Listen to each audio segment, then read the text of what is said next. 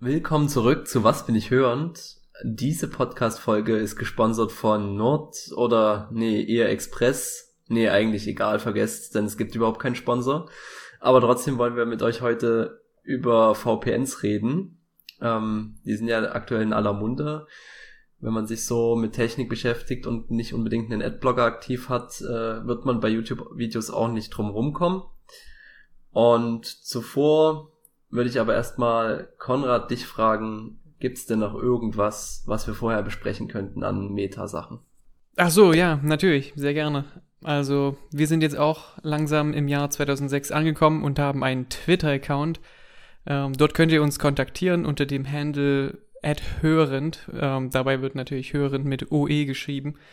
Äh, genau, und dort werden wir auch posten, wenn wir irgendwelche neuen Folgen haben oder ja, mal schauen, was, was dort alles noch passiert. Und wir haben auch demnächst eine Webseite unter www.wasbinichhören.de. Funktioniert mit OE und mit Ö. Und genau, dort könnt ihr auch jederzeit die neuen Folgen sehen und auch nochmal die, äh, die Zusammenfassungen und so. Genau. Das ist erstmal soweit die Meta. Wir packen euch auf jeden Fall beides in die Show Notes. Genau, ähm, wir haben uns überlegt, wir reden heute mit euch über VPNs. Ähm, wir wollen so ein bisschen drauf eingehen, wie das überhaupt funktioniert, äh, warum es denn aktuell gerade so heiß um die VPNs hergeht quasi, äh, ob Self-Hosting vielleicht die bessere Alternative ist zu diesen ganzen äh, bezahlten Providern, die es da gibt und warum sowas überhaupt existiert. Also ein VPN wenn man das jetzt mal hernimmt, funktioniert quasi so, dass man eine verschlüsselte Verbindung zu einem VPN Remote Server so gesehen herstellt.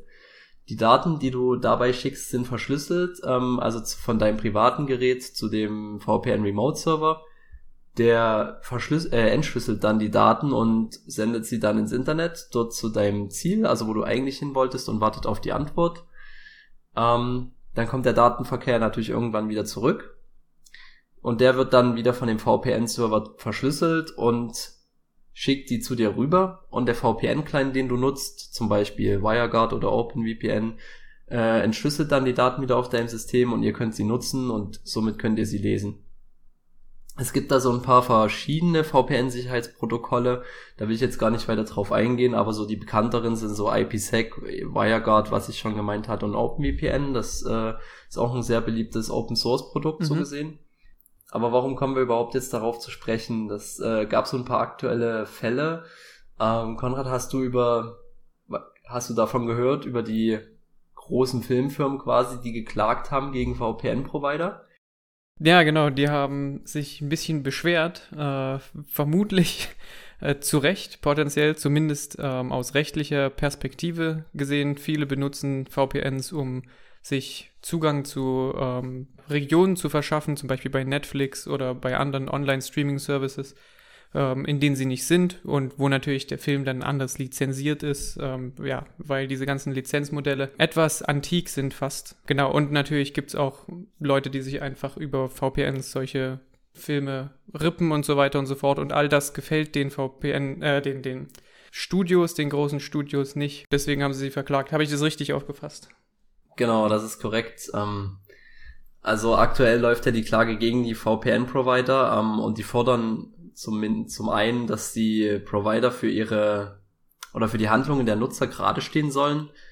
Also das ist, finde ich, schon eine relativ krasse Forderung. Ähm, und zum anderen sollen die Provider alles mitlocken, was die Nutzer dort auf der Plattform oder was sie halt durch das VPN dort so jagen. Ähm, und das ist natürlich für das Geschäftskonzept relativ schlecht, denn die VPN-Provider, ja, ja, denn die werben ja quasi damit, dass äh, Anonymität an erster Stelle steht und sie ihre Nutzer schützen wollen. Und außerdem fordern die Filmstudios noch dreifachen Schadenersatz und das klingt irgendwie mehr wie eine Prestigeklage und ähm, wir wollen da jetzt irgendwie mal Druck machen und als dass äh, sie da wirklich irgendwie einen Schmerz hätten, nehme ich an.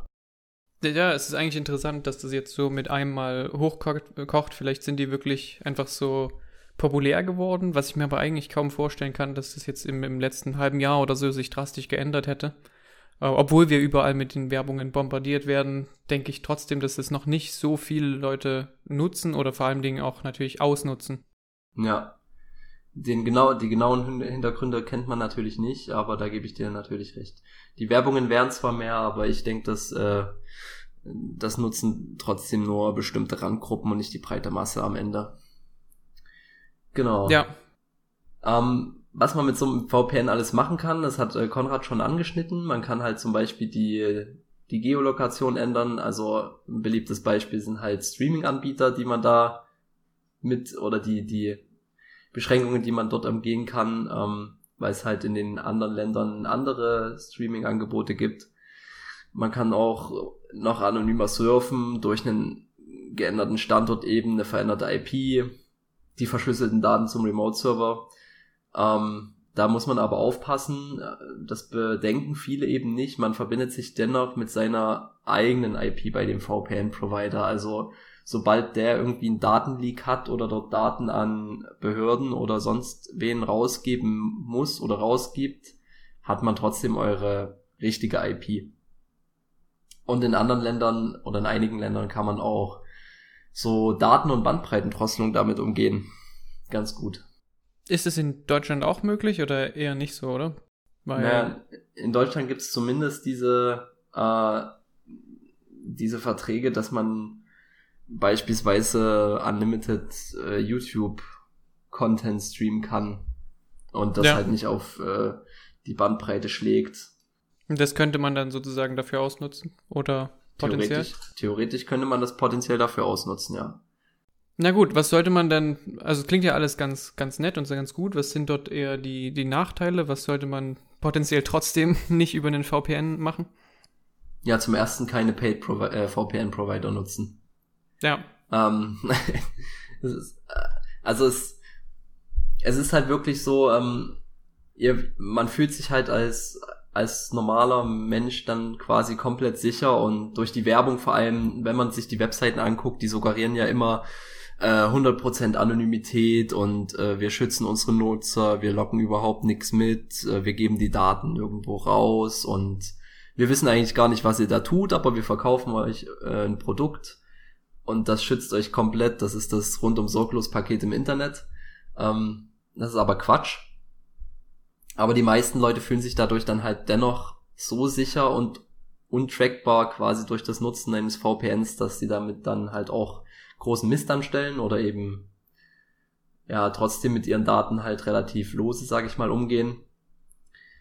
Und das ist natürlich dann die die falsche die falsche Einstellung. Also das ist äh, ihr seid da nicht unsichtbar, nur weil ihr halt euch ein VPN aktiviert habt. Ja, ja. Deswegen macht es auch wenig Sinn, ein VPN beispielsweise nur bei einer bestimmten Tätigkeit zu aktivieren. Also ein beliebtes Beispiel ist eigentlich immer das Online-Banking. Wenn ihr das irgendwie in einem öffentlichen WLAN, beispielsweise in einem Café oder so, äh, nutzt und dann dort nur während eurer Aktivität irgendwie das VPN kurz anmacht, äh, um halt eure Online-Banking-Geschäfte da zu machen, das bringt euch auch nicht so viel. Lasst es dann lieber einfach, wenn ihr in das WLAN geht, direkt an und äh, aktiviert das während eurem kompletten Aufenthalts, damit euer gesamter Traffic eben über das VPN läuft und nicht nur für diese kurze Aktivität. Ich denke, das ist auch, das sollten wir vielleicht nochmal betonen, an sich ähm, spricht nichts generell gegen VPNs. Die haben durchaus ihren, ihren, ihre Vorteile, zum Beispiel, dass man in einem Café sitzen kann und sich mit dem VPN verbinden kann und die Verbindung von einem, vom Computer sozusagen bis zu einem bestimmten Server ähm, irgendwo im Internet zumindest abgesichert ist. Und dass, wenn jemand zum Beispiel in, dem, äh, in diesem öffentlichen WLAN jetzt mithören würde, äh, was ja gerade wenn es unverschlüsselte WLANs sind, ähm, ziemlich leicht ist, dort hat man eine Sicherheit dagegen, aber natürlich muss man diesem Server, zu dem man sich verbindet, irgendwie vertrauen. Und das kann man zum Beispiel machen, wenn, wenn man es zum Beispiel für die Firma benutzt, wenn man irgendwie von seinem Arbeitgeber einen VPN gestellt bekommt, dann ist es eine, eine halbwegs, naja, sichere Sache. Kommt natürlich auf den Arbeitgeber drauf an, aber äh, ja, an sich ist es dort ähm, so gesehen äh, eine, eine sehr gute Anwendung, aber ja, man sollte natürlich, man muss demjenigen vertrauen können und ob man das jetzt äh, ähm, machen sollte, wenn jemand drei Euro im Monat nimmt und dann irgendwie so einen Server stellt, ist genau die Frage. Richtig. Ähm, das ist halt auch der andere Punkt, warum sind diese Angebote so super günstig, ne? Also irgendwie müssen die ja ihr Geld auch verdienen, die müssen die Leute bezahlen, die die Server, die Standorte, falls sie irgendwie halt ein Büro haben und ähm, oftmals wird, wird halt solches Geld auch mit User-Daten gemacht. Ähm, und äh, ja, um daraus halt irgendwie Bewegungsprofile zu erstellen oder äh, zielgeschaltete äh, Werbung einzurichten und so weiter und so fort. Ähm, ist das jetzt in, äh, so eine, das könnte man machen oder gibt es dafür Beispiele, dass das wirklich passiert ist? Also mir ist keins bekannt. Ähm, ich kenne nur den, den Datenleak von NordVPN. Da sind mal ganz viele Nutzerdaten rausgepurzelt. Wofür die dann verwendet wurden, weiß ich allerdings nicht, aber man könnte es auf jeden Fall tun. Verdächtig ist, dass sie sie überhaupt gespeichert haben, sozusagen. Richtig, das war quasi auch so dieser Vertrauensbruch mit, ähm, ihr seid 100% anonym und dann am Ende liegt halt Haufen Nutzerdaten. Mhm. Das ist natürlich dann auch so ein Vertrauensbruch dann zu deinem Kunden hin, wo du dann erstmal als Kunde dir so denkst, hm, das habe ich jetzt die ganzen Monate ja eigentlich bezahlt, äh, wurde mit irgendwas geworben, was halt eigentlich überhaupt nicht stimmt. Was auch noch sehr wichtig ist, ähm, checkt eure VPN-Einstellungen, wenn ihr eins nutzt. Also zum Beispiel Stichwort Killswitch, das ist relativ, relativ wichtig und ähm, ja, die zu, zum Thema Logging wollte ich gerade noch sagen, das ist mir jetzt erst wieder eingefallen. Ähm, meistens müssen euch die VPN-Services mitlocken, also die Provider, weil sie halt im Ernstfall auch ihre Unschuld äh, beweisen müssen. Also gegenüber dem Gesetzgeber zum Beispiel. Richtig. Hm. Oftmals haben sie da, naja, was soll ich, keine andere Chance. Das klingt jetzt ein bisschen doof, aber äh, im Grunde genommen ist es äh, so, sie wollen sich halt auch selbst nur schützen. Für mehr Transparenz würde es natürlich sorgen, wenn man irgendwie sehen könnte, wie, ähm, wie beschnitten quasi die Logdateien sind. Aber am Ende bleibt trotzdem noch der Punkt, du musst demjenigen dann vertrauen, ob das auch wirklich so umgesetzt ist. Und noch ein guter Punkt ist zum Beispiel auch die VPN-Provider haben nur eine begrenzte IP-Range und die sind oftmals bei größeren Providern halt bekannt bei den jeweiligen ISPs. Ähm, und werden dann auch mal gut und gerne bei irgendwas geblockt. Ja, das stimmt. Das sieht man ja manchmal, wenn man auf eine Webseite gehen möchte und ja, dann eine Meldung bekommt, dass man die mit dem VPN nicht angucken darf. Richtig. Aber warum existieren dann VPN-Services überhaupt? Könnte sich jetzt der ein oder andere jetzt auch irgendwo fragen, ähm, weil es waren eigentlich durchgehend nur negative Punkte, zumindest für mich. Ähm, es ist halt für die Provider, erstens ist es ihr, ihr Geschäft ähm, und es ist halt auch relativ einfaches Geld. Wahrscheinlich nehmen die meisten irgendeine Open Source Lösung wie OpenVPN und verkaufen dann quasi das als ihre Lösung, hosten das auf irgendeinem Server und äh, du mietest dich dann eben ein. Äh, ja, würde ich jetzt als einfaches Geld bezeichnen. Naja, klar. Und dann sagt man noch dazu, dass die Daten absolut sicher sind und sehr, sehr viele Leute zu Recht sind natürlich in der heutigen Zeit misstrauisch und äh, versuchen sich da die Sicherheit zu kaufen und dann, naja, hat man die da am Haken. Richtig. Und ich, äh, ich meine, es ist ja auch zum Beispiel in, in jeg jeglicher YouTube-Werbung, die man so findet, die irgendwas äh, mit Technik zu tun hat, dass man da auf irgendeinen VPN-Provider stößt, der dort seine Werbung vor das Video packt. Und das zieht natürlich auch enorm viele Leute an, vor allem wenn die Werbungen dann noch von dem äh, Kanalbetreiber selbst irgendwie halt gemacht werden und der quasi dafür wirbt. Weil die sich dort äh, einen Spot in dem Video gekauft haben, beispielsweise. Vor allem ähm, gibt es noch einen wichtigen Punkt, den haben wir so noch gar nicht beleuchtet. Äh, VPN-Provider können auch als Honeypot agieren.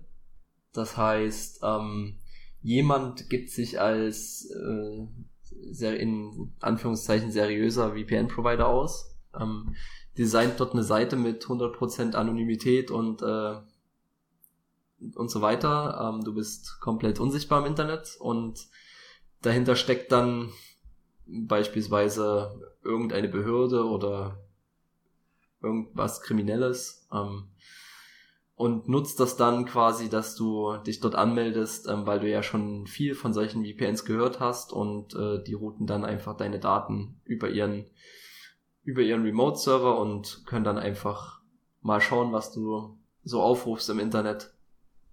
Ja, ich meine, gerade wenn du einen kostenlosen VPN-Provider nimmst, in dem, ja, dann ist das natürlich eine leichte Sache für die. Richtig man könnte ja auch, also als Behörde vor allem denkt man ja dann sowieso immer, oder als ja, Gesetz, man geht ja davon aus, dass du irgendwas zu verbergen hast, wenn du VPNs benutzt. Ähm, das ist ja wie bei der End-to-End-Verschlüsselung. Aber trotzdem haben VPNs ihre Daseinsberechtigung. Es ist äh, ja nicht so, dass das irgendwie eine komplett sinnlose Technologie ist ähm, oder irgendwas. Und deswegen würden wir gerne noch mit euch über äh, VPNs self-hosted als Alternative sprechen. Denn das ist so der Weg, wenn man technisch ein bisschen versiert ist, den man trotzdem einschlagen könnte, wenn man ein VPN nutzen möchte.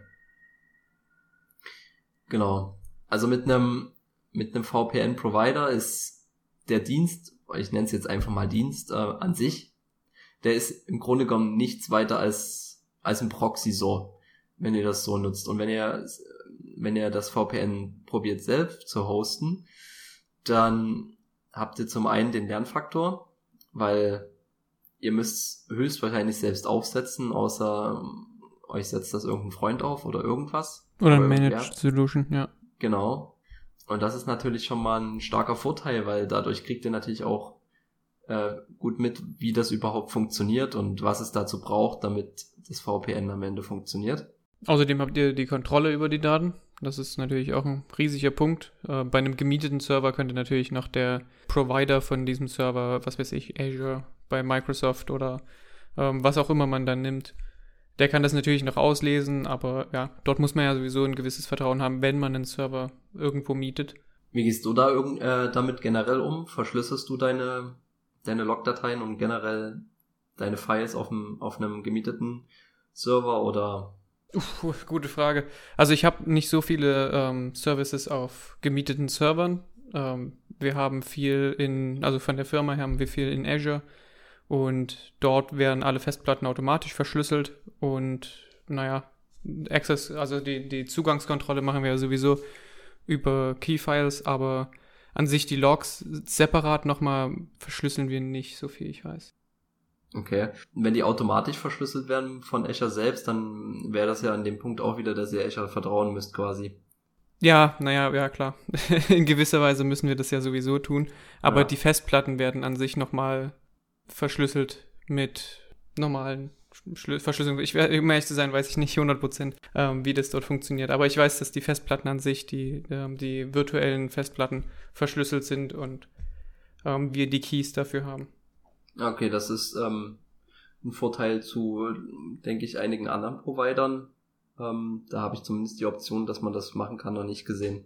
Da kommt man gleich noch auf den Punkt zu sprechen, dass ihr schaut oder schauen solltet, wo eure Server gehostet werden, weil das oftmals der Fall ist, dass die Firmen irgendwie im, im Rechtsstreit oder im Rechtsfall dann die Daten an den Staat übergeben müssten.